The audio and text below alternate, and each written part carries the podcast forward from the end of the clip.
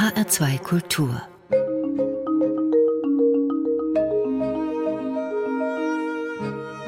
Doppelkopf zu Gast in der Sendung heute die Schriftstellerin Annegret Held.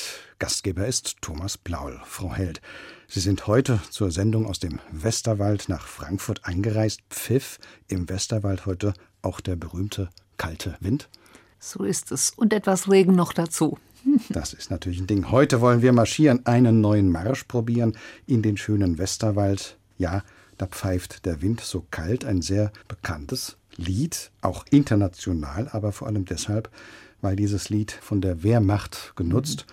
Sprich gesungen wurde. Das Lied selbst aber ist Anfang der 1930er Jahre, glaube ich, entstanden. Ja, Marsch war damals ja noch nichts Anstößiges, aber wenn das heute noch mal gespielt wird, die alten Leute, die halten sich die Ohren zu, weil die das wirklich damit verbinden mit diesen Nazis und das wird bei uns auch sehr selten gespielt.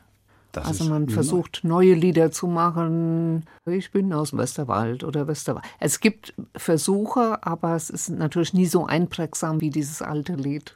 Ja.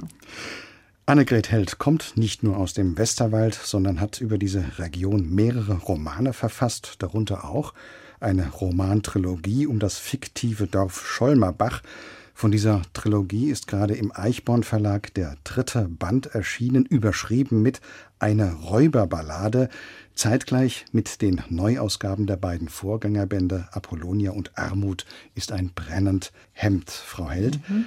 Mit ihrem neuen Roman gehen Sie zurück in das späte 18. Jahrhundert und tragen uns literarisch eine Räuberballade vor. Nun ist Ihr Roman per Definition ja keine Ballade. Weshalb dieser Titel? Das hat in der Tat der Verlag so ausgesucht. Also ich würde auch das Wort Ballade mit dem Westerwald nie in Zusammenhang bringen. Aber natürlich hat es melancholische Momente und natürlich hat es dann in der, ja, im, im Geschehen dann doch was von dieser ja, Nüchternheit, aber auch Poesie manchmal. In dieser Räuberballade stehen zwei Scholmerbacher Figuren im Mittelpunkt. Hannes, der Räuber, zu dem kommen wir gleich, und Gertraud, eine ziemlich robuste und selbstbewusste junge Frau, die sich in dieser derben Männerwelt damals ziemlich gut behaupten kann. Ja, also Gertraud ist eigentlich meine Lieblingsfigur. Also ich habe so aus alten Schulchroniken, äh, dass sich ein Lehrer beschwert, die Westerwälder Mädchen sind immer so laut und frech. Da war mir klar, ich brauche eins, die ist laut und frech und habe da auch ein paar Vorlagen mit Specklocken und Himmelfahrtsenaas und sehr sinnlich, also die ihrer Sinneslust dann auch kaum Herr werden. Das macht natürlich Spaß zu schreiben. Ja. Ich habe gesehen, der Verlag kündigt an, dass Ihr Roman nicht geeignet sei für Leser unter 16 Jahren. Oh, das habe ich noch gar nicht ja, gesehen. Ja, steht tatsächlich da. Ich mal lachen. Ich meine, es gibt viele derbe Szenen natürlich, aber die sind ja alle so im Grunde sehr amüsant und alle immer auch sehr ironisch. Also ein bisschen habe ich mich auch gewundert über diese Information. Ja, das ist sicher wegen diesen Herbergen. Also mich hat ja fasziniert die alte Köln-Leipziger Handelsstraße, wo dann alles Volk vorüberging. Und da gab es eigentlich immer schon, also in meiner Kindheit gab es da gewisse Etablissements, äh, äh, die dann auch über die Jahrhunderte äh, offenbar da immer waren. Und eventuell hat der Verlag gedacht, dass das dann doch so schlimm schlimm ist. Aber um keinen falschen Eindruck entstehen zu lassen. Also ich meine, so schlimm wie das klingt, ist es ja nur wirklich Nein. nicht. Es ist halt eine Zeit, in der, ich sage mal auch Political Correctness oder so etwas, es natürlich nicht gab. Das Ach, war, die was? Leute waren direkt. Ja, die haben doch alles gesagt. Und wenn, wenn man Simplicissimus liest oder auch einen alten Martin Luther, die waren schon etwas derbe drauf. Äh, das war eben so. Und gerade für diese junge Gertraud, der wird ja gerne mal sozusagen ans Leder gegangen, um diesen Ausdruck zu verwenden. Und die weiß sich aber zu wehren. Ja, ja. Also ich mag ja auch die Mühlenlandschaft aus dieser Zeit. Da gab es so viele Mühlen, untergegangene Mühlen. Und dann war eben meine Idee, die ist zu laut und zu frech für Scholmerbach, wo sie herkommt, also muss sie auf eine Mühle gehen. Da fliegt sie dann, weil sie zu laut und zu frech ist. Und dann geht sie auf die zweite Mühle und da fliegt sie auch, bis sie an eine dieser Herbergsspelunken landet, wo eben auch die vielen Räuber ein- und auskehren. Und denen ist sie gewachsen und da ist sie goldrichtig. Die zweite Hauptfigur ist der Scholmerbacher Räuber Hannes. Eigentlich müsste man ja sagen, möchte gern Räuber. Das Räubertum als solches zu jener Zeit nimmt aber in Ihrem Buch ebenfalls eine Art Hauptrolle ein. Wieso gerade das Thema Räubertum im 18. Jahrhundert? Ja, das fing eigentlich an, als ich klein war, habe ich immer gespielt auf der Gegenüberseite vom See. Da waren immer so große alte Steine und da sagten die Leute, hier war mal ein Dorf. Und dann guckte ich mir das an. Das hat mich immer fasziniert. Und das waren alles Müller, sagten sie. Und dann äh, habe ich mir angeguckt und habe gesehen, dass da noch viel mehr Dörfer waren. Und die hatten so schöne Namen. Himmelhain, Seligenstadt, Windhausen. Und die waren alle weg. Und dann hieß es, das war der Dreißigjährige Krieg. Dann hieß es, es war die Pest. Und auf einmal hieß es, es waren die Räuber. Und dann habe ich nachgeforscht und bin auf eine alte Sage gestoßen, eine Westerwälder Sage, wo eben ein Junge so geschlagen wurde von seinem Vater, dass er in den Wald ging und fiel unter die Räuber. Und dann hatte ich meine Geschichte zusammen. Das ist ja interessant, im späten 18. Jahrhundert, Ihr Roman spielt ja in dieser Zeit, da war das Räubertum auch erstarkt. Ich meine, Räuber gab es natürlich ja. immer, aber warum gerade zu dieser Zeit? Naja, ich wollte den Räuberkongress drin haben. Also ich hörte, es gab einen Räuberkongress mit an die 40 Räuber wie bei Alibaba aus Vogelsberg, Wetterau, aus den niederländischen Neuwiederbanden, Hunsrückerbanden und so weiter. Und der musste da hinein und der war nun mal 97. Ich hätte gerne, dass das Buch 40 Jahre früher spielt, aber dann hätte ich das so biegen und, und, und knicken müssen, dass, äh, ja, dann waren es dann die 90er Jahre. Das war halt eine unruhige Zeit, auch davor mit dem Siebenjährigen Krieg, den Revolutionskriege. Da sind ja viele Leute auch tatsächlich ja, verarmt, Opfer geworden. Sie genau, gesagt, heimatlos, genau, heimatlos, berufslos. Die Gesetze, die haben überhaupt nicht gegriffen.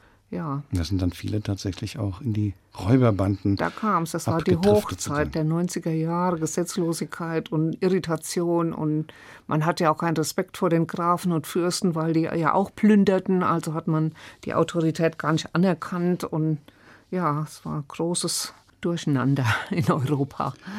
Viel Komik gewinnt Ihr Roman dadurch, dass der Scholmerbacher Hannes eigentlich ja, ich habe es schon gesagt, ein Möchtegern-Räuber nur ist. Er will ja zu den ganz Großen gehören, aber er ist im Grunde doch so ein bisschen tapsig und nicht so ganz clever wie die anderen, denen er danach eifert. In ihrem Buch aber kommen auch echte Räuber vor, also historisch verbürgte, ja. zum Beispiel der Schinderhannes und Abraham Picard. Wer war denn dieser Abraham Picard? Ja, Abraham Picard, der war eigentlich der heimliche Star das war einer, der kam aus den Niederlanden und viele Räuberbanden kamen aus den Niederlanden, kamen dann so über Aachen, Köln, Koblenz, so die Ecke. Und die waren weitaus gewiefter als der Schinderhannes. Der Schinderhannes, der dachte von heute bis morgen oder allenfalls mal drei, vier Tage lang. Aber diese haben also wirklich wie eine mittelalterliche Mafia oder neuzeitliche Mafia haben die dann Pläne gehabt und äh, Verbündete und das war sehr ausgeklügelt und er war auch ein eleganter Mann, Picard, und der hatte auch auf seinen Raubzügen, wenn die äh, loszogen, hatte er Frauen Kinder dabei und die Kinder hatten einen Hauslehrer. Das muss man sich vorstellen. Ein Räuber, der die Familie mitnimmt also wie ein ganzer Hof im Grunde. Der hatte einen Hof und der legte Wert auf Bildung und, und Etikette und der wollte auch nie wie so ein abgerissener Räuber aussehen. Der war immer sehr gut gekleidet. Der sagt, das soll man ihm ja nicht ansehen. Das war ja viel cleverer, dann edel zu reisen. Und dieser Abraham Picard, das war ein Jude gewesen. Und zu dieser Zeit ja. gab es tatsächlich in den Räuberbanden viele Juden. Wie kam das dann?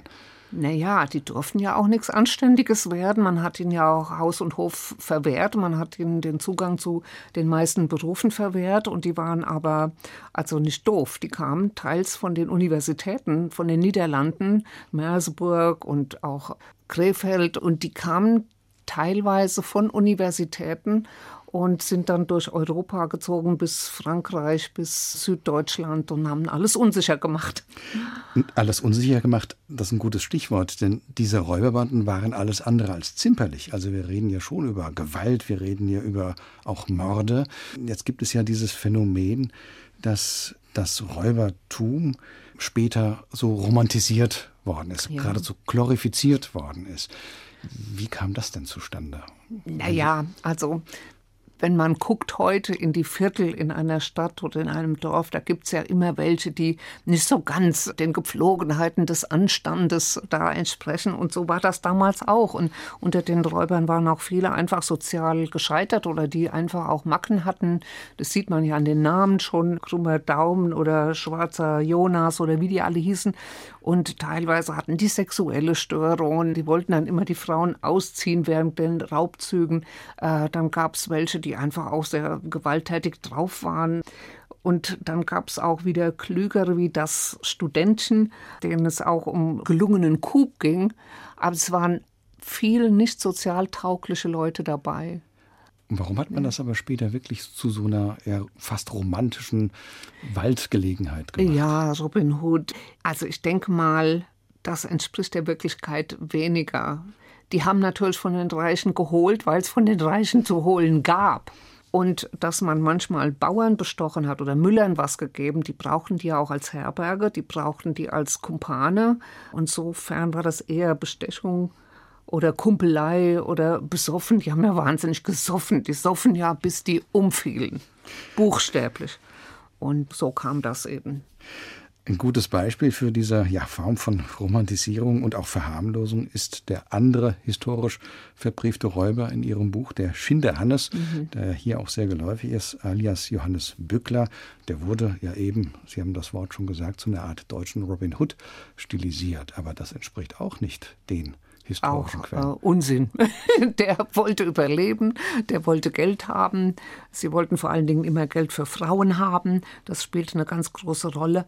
Und es gibt keine verbürgte Geschichte, dass der irgendwo Leute beschenkt hat. Und vieles ist auch ganz chaotisch. Zum Beispiel diese Geschichte, dass man eine Pariser Sängerin angehalten hat und hat sie mitgenommen und ließ sie tanzen. Und das wurde einerseits dem Schinderhannes untergejubelt, dann wieder dem Picard. Und so war das ein, ein großer Mischmasch an Geschichten auch. Ja, ja. Projizieren sich natürlich auch solche Sehnsüchte. Das war ja damals linksrheinisch, wo Schinderhannes gewirkt hat. Ja. Das war ja französisch besetzt sozusagen. Ja. Und dann hat man ihn schon gerne als den Held auch gesehen gegenüber diesen Besatzern. Ja. Äh, und ja, ne, also ja. aber eine komische Gemengelage eigentlich. Ja, der hat den Franzosen, den Militärs, hat er die Pferde gestohlen. Da haben die sich gefreut. Gell? Konnte man, wow. Ja. Auf der anderen Seite da haben die Franzosen die Bauern auch beschützt vor den Räubern. Also das war alles sehr unklares Gemenge. Ihre Bücher über oder besser aus dem Westerwald sind auch sehr aufschlussreich, weil man viel erfährt über diese Region, vor allem über das Alltagsleben der Menschen dort in verschiedenen Jahrhunderten. Jeder Band ihrer Trilogie widmet sich ja einem anderen Jahrhundert. Ja. Und trotz aller Schwere zeugen ihre Bücher von viel Sinn für Humor. Frau Held, ist das auch im Westerwald so? Ist dort der Humor so eine Art Überlebensstrategie?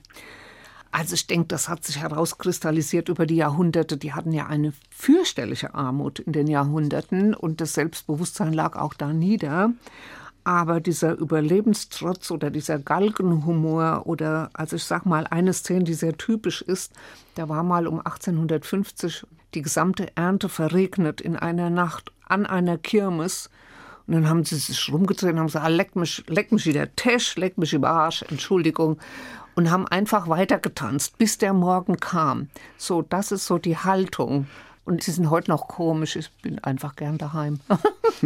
Wir kommen noch dazu, wenn Sie gerne daheim sind, was das bedeutet, gerade was Ihre. Biografie mhm. anbetrifft. Wir reden also gleich weiter über Ihre Bücher und natürlich über den Westerwald. Aber zunächst hören wir Ihren ersten Musikwunsch, Annegret Held. Und der passt natürlich wunderbar zum Thema Räubertum und natürlich zum Schinderhannes.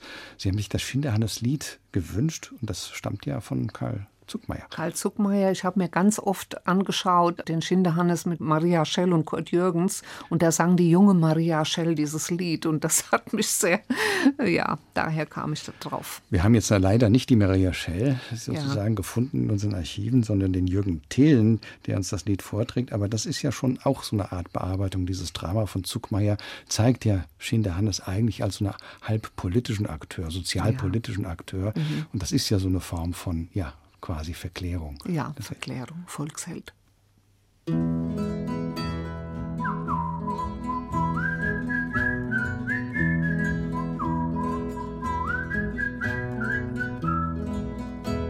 Das ist der Schinder Hannes, der Lumpen und der Geigenschwind, der schrecken jeden Mannes und auch der Weiberstück. Im Sohnewald, im Sohnewald steht manche dunkle Tann. Darunter liegt verborgen bald manch braver Wandersmann. Im Schnittebacher Forste, da geht der Teufel um, geht um, der Hals voll graue Borste und bringt die brave Kaufleute um.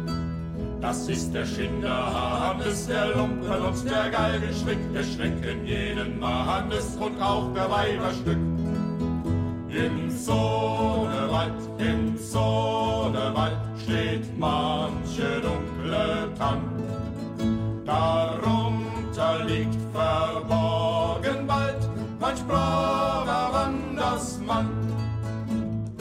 Im Sickersbacher Schlosse, da geht der Teufel um, um, da kommt er hoch zur Rosse und legt die brave Weibslein um. Das ist der Schinderhannes, der Lumpen und der Geigenschwick, der schrecken jeden Mannes und auch der Weiberstück. Im Sohnewald,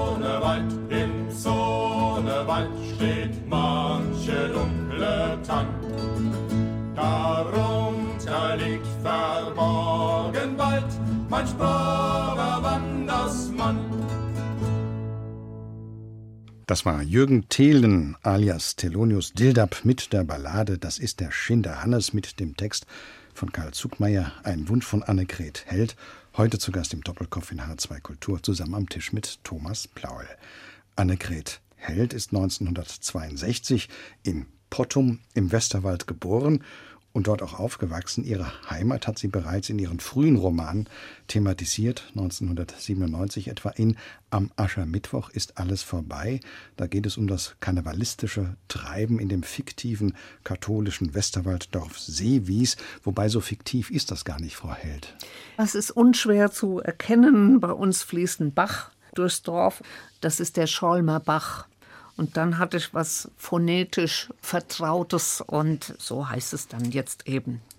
Ja, ganz Seewies. eins zu eins will man es auch nicht schreiben, aber Ja, Scholmer und Bach. in Seewies, da spielt auch der Roman Die Baumfresserin über eine Fabrik, die Holzkisten herstellt. Ein Buch, über das Robert Gernhardt gesagt hat, dass sich dieser Roman aus der Arbeitswelt durch einen liebevollen Realismus und auch Humor auszeichne, wo es doch in dieser Welt eigentlich wenig zu lachen gäbe. Frau Held. Ja, das war damals so. Ich durfte da jobben gehen und habe 700 Mark verdient. Und die haben einfach nur Käse gemacht von morgens bis abends. Die haben alles gemacht, außer die sollten Kisten zusammennageln aus Westerwälder Bäumen. Und dann passierte das eben. Dann nahm der, der Alfons, ich sag's jetzt einfach, dann musste die Mary musste auf Toilette, dann kam der mit seiner Nagelpistole, hat bum, bum, bum, hat einfach die Toilettentür von allen Seiten zugenagelt und da saß sie dann drin bis mittags. So Sachen haben die unentwegt gemacht. Die haben einem mit einer Druckerschwärze eine Brille gemalt oder die haben, meistens ging's um die Mary, die haben die auch an eine Palette genagelt und draußen vor die Tür gestellt, an den Straßenrand. So ein Unsinn. Also man denkt, wenn man Ihre Bücher liest, das ist ein bisschen übertrieben, aber vieles hat sich dann tatsächlich so zugetragen. Das machen die. Das war keine Erfindung. Ich war 17 Jahre alt. Mir blieb der Mund offen stehen. Ich fand alles wunderbar. Das ist ja ein Spagat, den Sie da versuchen in Ihren Romanen zwischen dieser harten Lebensrealität, Ja. denn das sollte man sagen, das Ja. kommt natürlich nicht zu kurz. Dieser harte Alltag der Menschen dort und eben diesem Humor, das gelingt Ihnen auch in Ihren beiden anderen Romanen aus dieser Schollmerbach-Trilogie Apollonia und Armut ist ein brennend Hemd. Die sind auch, wie gesagt, bei Eichborn jetzt gerade wieder neu herausgekommen. Der letztgenannte Titel trägt einen sehr wichtigen Aspekt des Westerwaldes und seiner Geschichte in sich, nämlich die Armut. Das machen Sie, Frau Held, ja sehr begreiflich in Ihren Büchern, wie arm die Menschen damals im 17., 18. und selbst noch im 19. Jahrhundert gewesen sind. Ja, das fing immer an, dass wenn man als Kind fragte, was war denn früher hier, was war denn hier, dann haben die alle das Gesicht verzogen und die alten Leute, die sagten immer, ach, hei war doch gornaut, gornaut, mir harrenaut, mir wonnaut, mir konnenaut, gornaut. Und haben da so, also auch so ein Elendsroman, ich weiß gar nicht, was sie damit gemacht haben. Es war, als wären sie auch ein bisschen stolz darauf gewesen. Aber dieses große Nichts, dass da nie was war, das hat in mir Widerspruch erzeugt.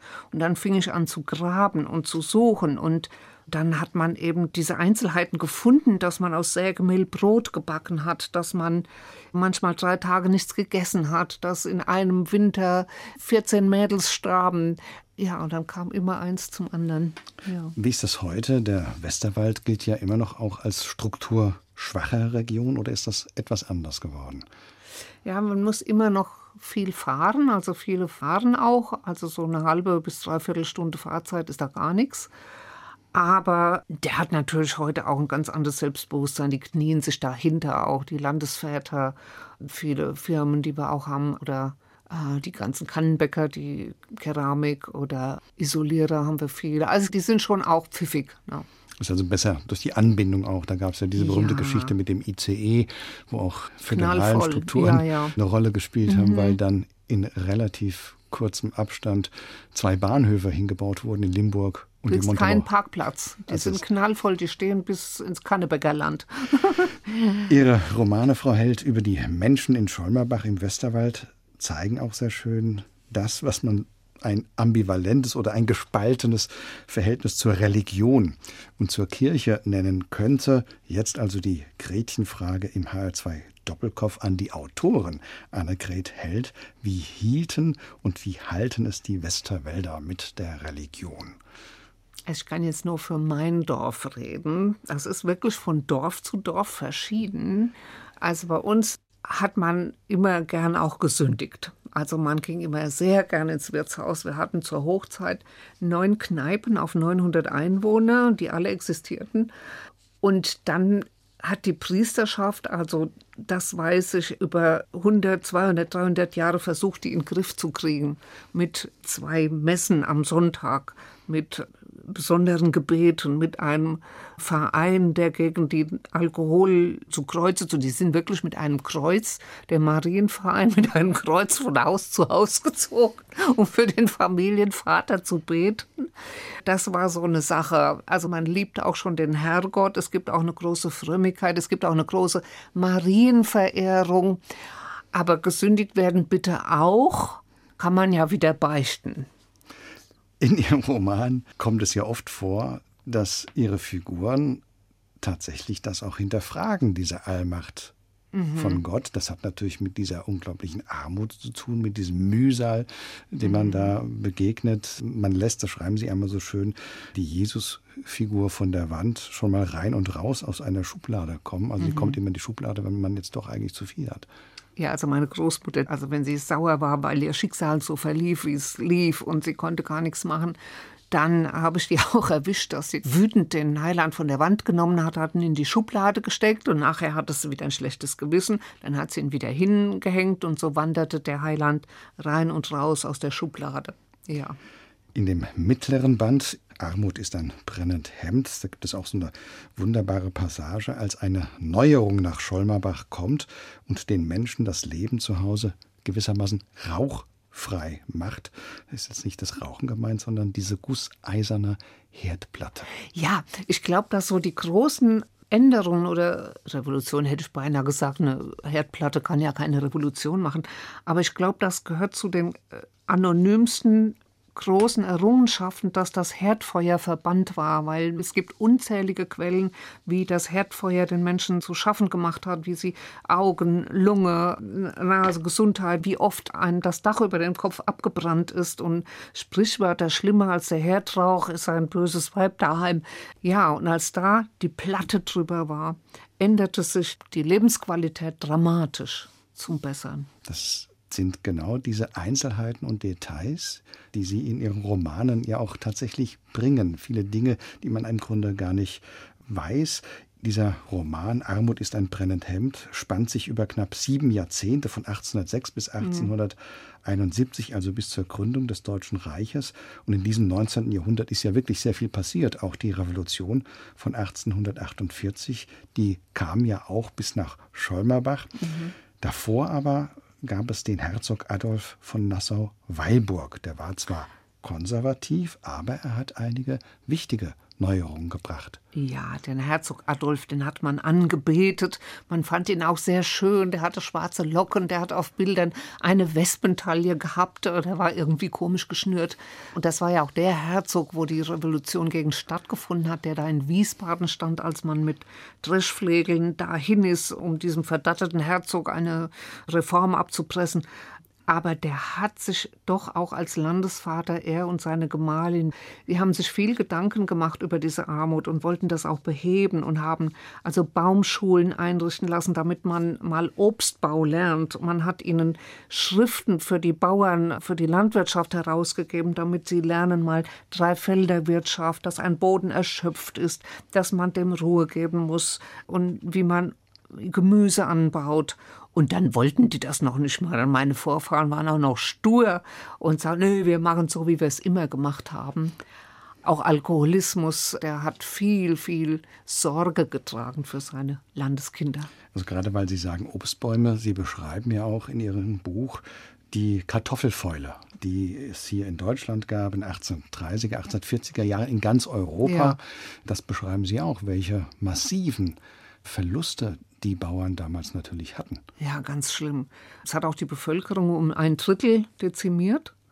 Und die Kartoffelfäule, ich habe dann in den Dillenburger Intelligenznachrichten sage und schreibe Rezepte gefunden, wie man also verfaulte Kartoffeln noch genussbar machen kann und wie man die noch essen kann. Und also das war schon einfach ein Riesenthema. Es war auch zur selben Zeit wie die irischen Hungersnöte.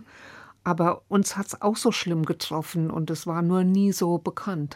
Deshalb ist es ja so wichtig, diese Neuerung, die der Herzog Adolf auch eingeführt hat mit den Obstbäumen, um eben wegzukommen von dieser Monokultur eigentlich. Ja. Das war ja die große Tragödie in ja. Irland gewesen, dass die nur auf die Kartoffel setzen mussten, natürlich ja. aufgrund der britischen Besatzung. Also das ist ein ganz, ganz wichtiges Thema bei Ihnen. Eine andere Neuerung, die der Herzog gebracht hat, das war die Schulpflicht, die natürlich bei den Dorfbewohnern gar nicht so gut angekommen ist. Ja, die dachten, wozu? Das, unsere Kinder werden doch kein Advokat. Äh, und wer will denn das machen? Und dann sollten die auch nur im Winter in die Schule gehen. Und ja, das ist dann ulkig. Also das, was die halt lernten, das war äh, die zehn Gebote. Und das war mal ein Kirchenlied zu singen und zu zählen, eins bis zehn oder auch mal bis 50. Und das war ja nicht viel, was die lernen sollten oder ihren Namen schreiben. Und dann hat man immer gesucht, wer kann denn das machen? Dann hat es im Winter der Schweinehirt gemacht, weil der im Winter nichts zu tun hatte. Aber da darf man auch keinen Fehler machen. Ich dachte, oh, ein Schweinehirt und ein Bialbern, äh, der weiß doch auch nichts. Aber das war trotzdem auch ein angesehener Mann, weil der wusste alles über die Krankheiten der Tiere. Und Tiere waren sehr wichtig damals. Also es waren andere Zeiten. Hatte also ein bestimmtes Ansehen auch ja. in der Dorfgemeinschaft. Ja. Dann wären wir bei der nächsten Frage, die passt dazu, Frau Held. Sie verheimlichen ja nun mal nicht, dass sich hinter dem fiktiven Scholmerbach Ihr Westerwälder Heimatdorf Pottum steht. Da schreiben Sie auch eigentlich gleich in der Widmung des ersten Bandes Apollonia. Wie haben Sie da gearbeitet? Wie sahen Ihre Recherchen zu diesem Scholmerbacher Romanprojekt aus? Also Erzählungen also, wahrscheinlich. Ja, grundlegend der Volksmund, also was man in meinem Dorf noch erzählt hat. Und irgendwann sagte ein Feuerwehrmann auf irgendeiner Feier, früher waren die Leute so arm, da haben die sogar die Kinder weggegeben, fahrenden Leuten. Und so ein Satz, der beschäftigt mich dann 30 Jahre lang. Und manchmal entdeckte man, dass der Volksmund gar nicht wahr ist und ich entscheide mich trotzdem für den Volksmund, weil das eine eigene Realität geschaffen hat und irgendwoher kam es in den Kopf oder in die Seele. Dann ich lese ganz viele alte Märchen, Grimms Märchen, die sagen dir viel über diese Zeit. Oder ich gehe natürlich auch in die Archive, Kirchenarchiv und da bei dem Bischof mit seiner goldenen Badewanne, da habe ich immer drunter gesessen. Oder das Hessische Staatsarchiv, Romane, landwirtschaftliche Schriften, ja, so kommt es dann zusammen. Sind die Menschen in Pottum denn stolz, dass sie nun eine Marke auf der literarischen Landkarte sind? Oder gibt es da auch die eine oder andere vorsichtige oder gar kritische Stimme, die dann sagt, mein Gott, da kommt die Frau Held, schnell weg, sonst lande ich noch in ihrem nächsten Roman. Also man muss dem Dorf natürlich auch was bieten. Ich gehe dann immer an Fasching und mache Büttentreten und irgendwas, damit die sich totlachen. Also es ist Arbeit und insofern, solange man die Nase nicht hebt, solange kannst du da alles machen. Du kannst ja alles machen. Wir haben auch alle möglichen Leute. Wir haben Artisten im Dorf wohnen, wir haben russische Mitbürger, wir haben Leute, die auch Sachen im Internet machen. Also es gibt alles da. Und mein Dorf war von jeher sehr tolerant. Und wenn sie über mich reden, dann hinter meinem Rücken und dann merke ich es ja nicht. Frau Held, Sie sind selbst, wie gesagt, in, jetzt hätte ich beinahe gesagt Scholmerbach, aber das stimmt ja eigentlich, also in Pottum geboren und aufgewachsen. In mhm. diesem ersten Roman aus der Trilogie Apollonia, der spielt ja auf zwei Zeitebenen. Das ist die Geschichte der Großmutter Apollonia zu Beginn des 20. Jahrhunderts. Das überdeckt natürlich dann auch die beiden Weltkriege, ja. die Erfahrung der beiden Weltkriege. Und die Ich-Erzählerin Marie, die trägt ja nun doch auch bestimmt einige Züge von Ihnen. Das spielt nun an den 70er Jahren. Sie sind dann weggegangen aus dem Westerwald nach dem Abitur. Wir kommen gleich im dritten Teil des heutigen Doppelkopfs in H2 Kultur nochmal drauf zu sprechen. Aber seit einiger Zeit leben Sie wieder in Pottum und im Westerwald, nachdem Sie in Darmstadt, in Heidelberg, lang in Frankfurt waren. Ist das Heimatgefühl bei Ihnen dann doch so stark gewesen, dass Sie wieder zurückgegangen sind? Oder ist Frankfurt einfach zu teuer geworden? Ich habe immer gern in Frankfurt gewohnt, in Bockenheim. Das war immer schön, aber wir hatten so eine Clique, so ein Robert Gernhardt und die Titanic und Anne Behrens, Frank Wolf. Das waren so meine Freunde. Und dann starb ja die Anne und dann war Robert Gernhardt nicht mehr da. Und irgendwann brach die ganze Clique auseinander. Und ich wollte eigentlich nie in einer großen Stadt alt werden. Ich wollte eigentlich schon gern wieder aufs Land. Ich bin im Land geboren und wollte da auch sterben. Und dann gab es auf einmal ein Häuschen am See. Und ich dachte, oh, ja, und dann habe ich zugeschlagen. Und dann, ja, jetzt bin ich wieder auf dem Land. Ja. Das hat mal jemand so schön gesagt, was Edgar Reitz mit seiner Filmtrilogie Heimat dem Hunsrück gegeben hat, also ein künstlerisches Denkmal. Das tun Sie mit Ihrer Romantrilogie für den Westerwald. Was bedeutet denn Heimat für Sie? Naja, wir haben ja zum Beispiel schon mal diesen Dialekt. Den versteht kein Mensch und der wird auch als krude und unanhörbar irgendwie empfunden. Aber für mich ist es die Wiege, ein Sprachklang, da habe ich Kraft, da habe ich Stärke das wurzelt einen unglaublich. Man ist sofort energetisiert. Und dann war es ja auch so, als ich noch jünger war, dann sagte man immer, ja, du musst nach Berlin gehen. Wenn du als Autorin was werden willst, musst du in Berlin wohnen. Und ich war nun auch oft in Berlin, aber ich dachte mir, verdammt nochmal, man schreibt doch nicht besser, wenn man in Berlin ist. Und all die Themen ums Literaturhaus, die kamen mir dann auch so ausgelutscht vor und blutleer. Und mein Dorf, die haben so viel Blut, da ist so viel Leben und diese ganze Landschaft war unbeackert.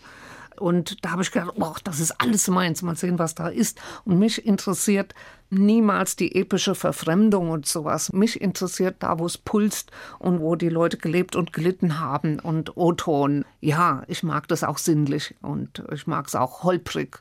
Ich mag es ungepflegt. Ich mag Landschaften, wenn da nicht ein Gärtner tausendmal dran rumgeschnippelt hat.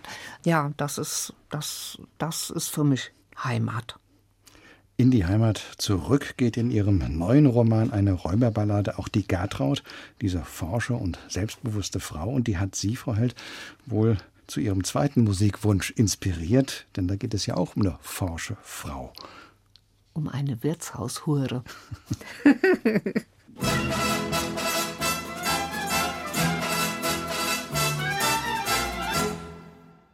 One pair of arms is like another. I don't know why or who's to blame.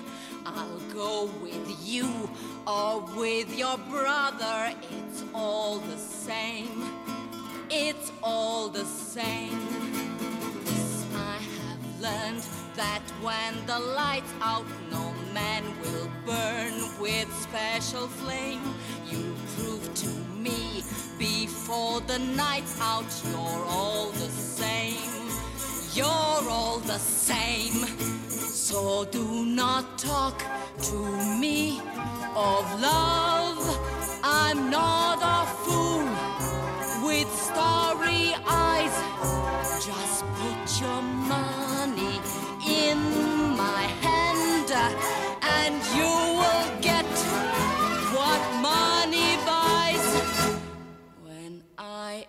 dead, no man will miss me, for life's a cruel and dirty game. So you can curse or you can kiss me, it's all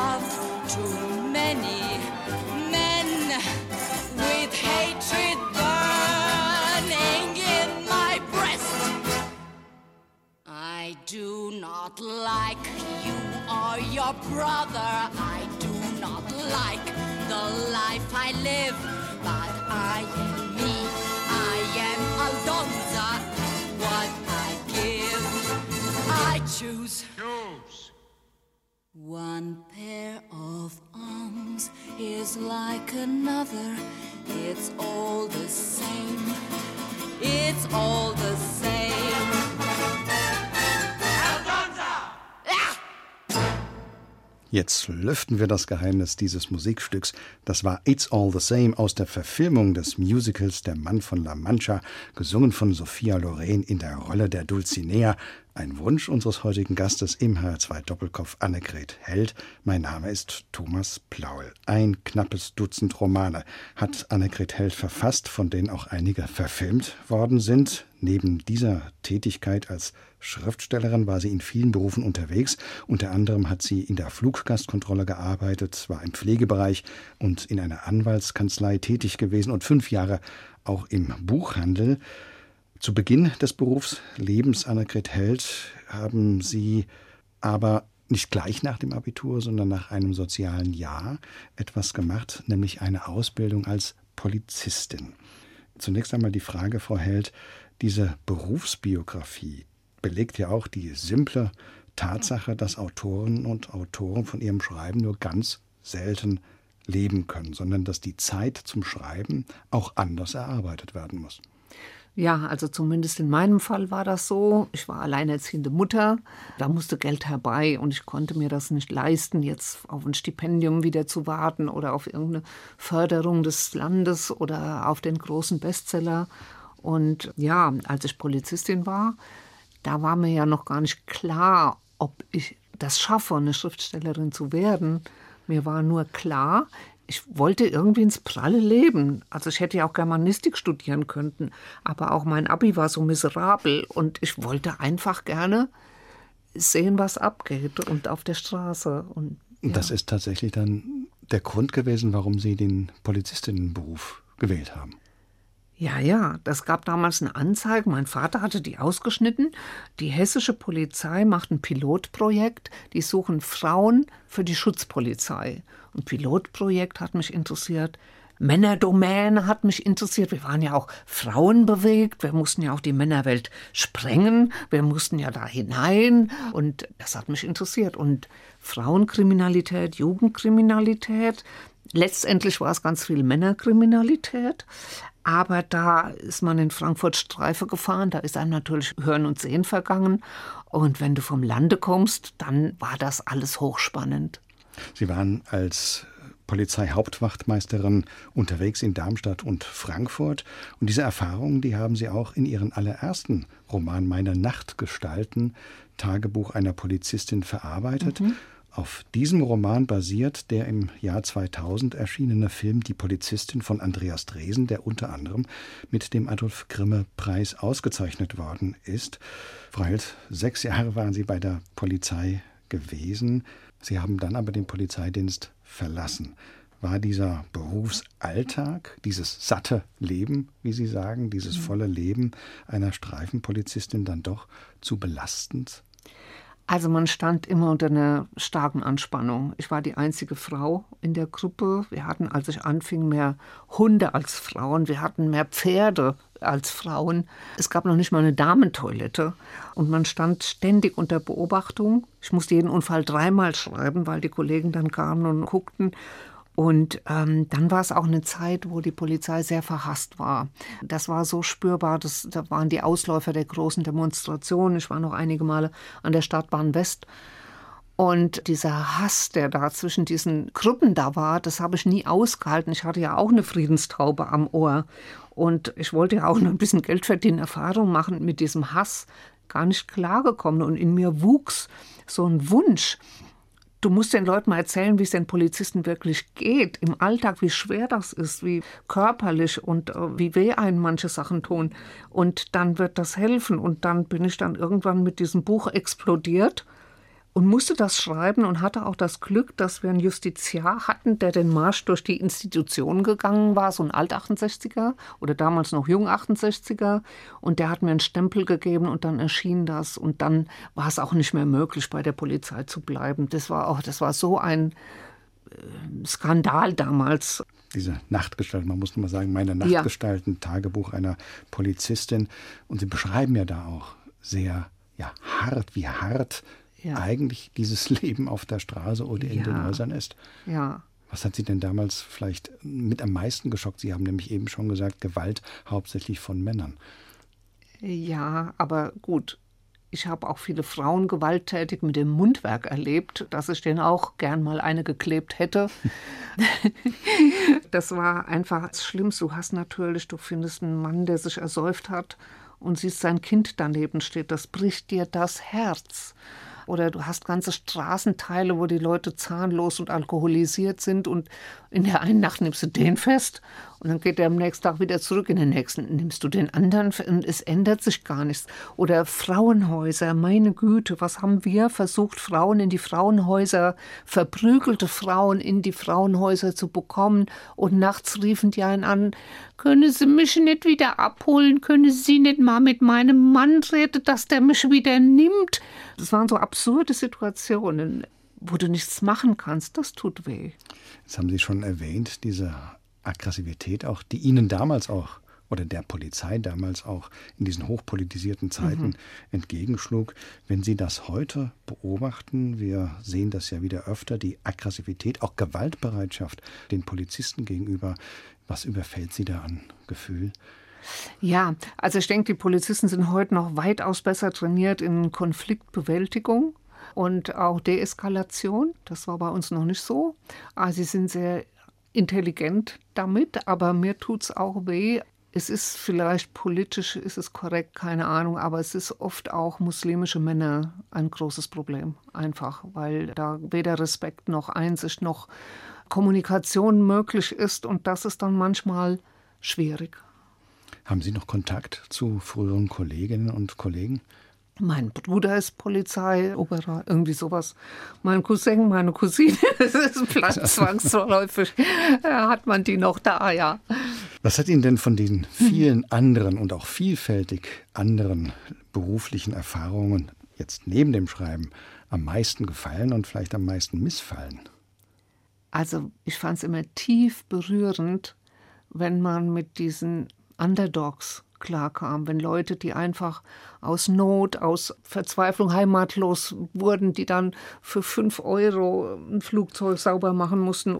Da findet sich immer ein Pulk und ich hatte ja vielen Nachtdienste auch, also am Flughafen oder im Altersheim oder bei der Polizei in die Nacht hat eine ganz besondere Atmosphäre und wie die dann aus aller Herrenländer sich zusammengefunden haben und so ein zerstreuter Haufen sind, was sie alles bereit sind, auf sich zu nehmen, nur um zu überleben in 2016 oder 18 oder 20 und dass man sie immer noch so erpressen kann und dass man sie immer noch so schlecht behandeln kann. Und dieses Milieu in der Nacht, das ging mir immer tief ins Herz und dafür wollte und musste ich schreiben wenn Sie jetzt Ihre Berufsbiografie nochmal sehen, Sie haben ja, wie gesagt, sehr viele verschiedene Dinge gemacht. Also Polizei, danach kannst du ja erstmal nichts machen, weil Polizistin ist kein Job, wo du einfach rein und raus kannst. Also blieb Sicherheitsdienst.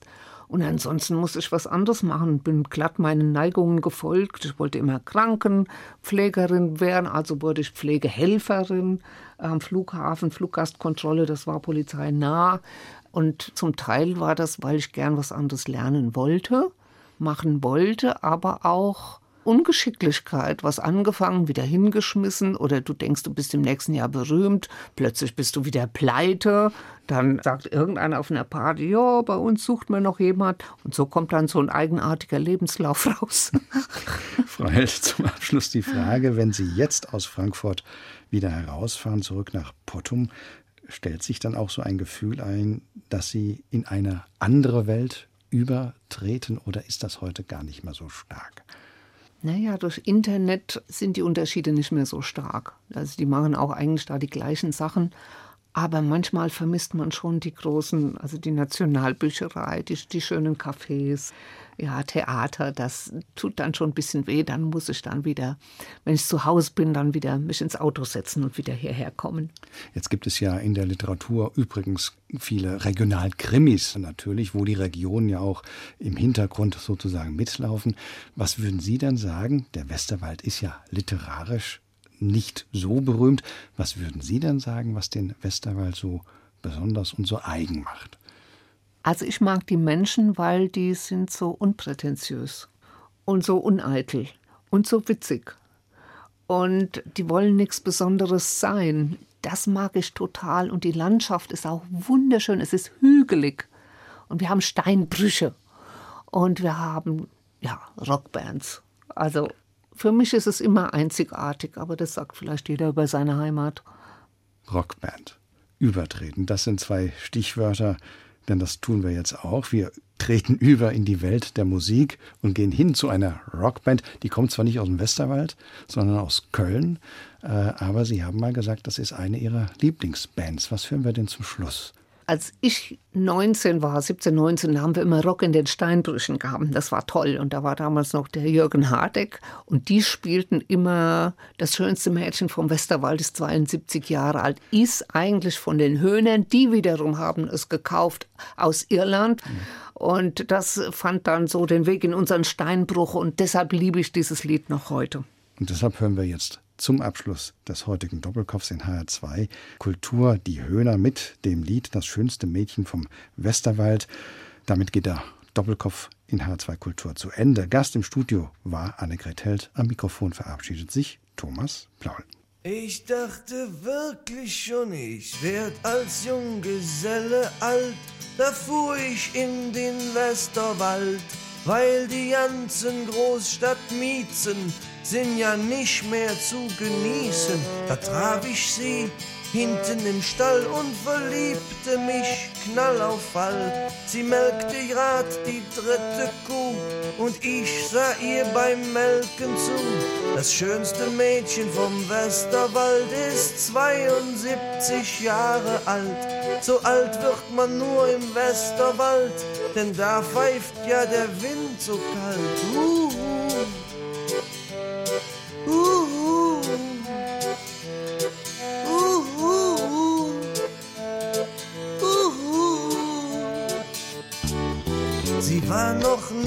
alleine weg, weiß nichts von einer Diskothek und Kleider von die Ohr hat sie nie erblickt. Bei ihr ist alles selbst gestrickt. Sie sagt, dass sie auf jüngere Männer steht und hat mir volle Pulle den Kopf verdreht. Ich saß mit ihr am Kohleherd, ja eigener Herd ist Goldes wert. Das schönste Mädchen vom Westerwald ist 72 Jahre alt und erzähl ich ihr was vom Eul of Olas, dann meint sie, das wär was Frivolas. Uh.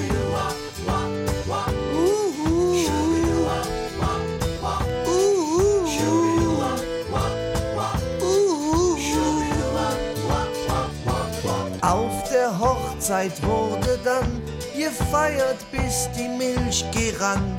Beim Tanzen hat sie mich geküsst und mir gezeigt, wo ihr Geldstrumpf ist. Das Ganze war wohl ein bisschen viel für sie. Kurz vor Morgengrauen sank sie in die Knie. Für sie war es ein kurzer Schwurf. Doch ich hab jetzt den Bauernhof. Juhu! Juhu!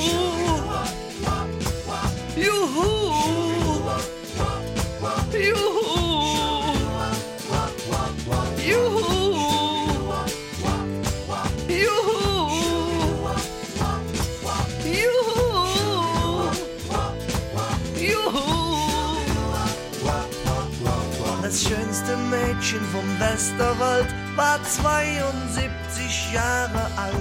Und ich bin jetzt ein reicher Mann, weil ich den Öko-Freaks Biokost verkaufen kann. Das schönste Mädchen vom Westerwald war 72 Jahre alt. Und jetzt kommt das nächste Mädchen dran, von dem ich noch was erben kann.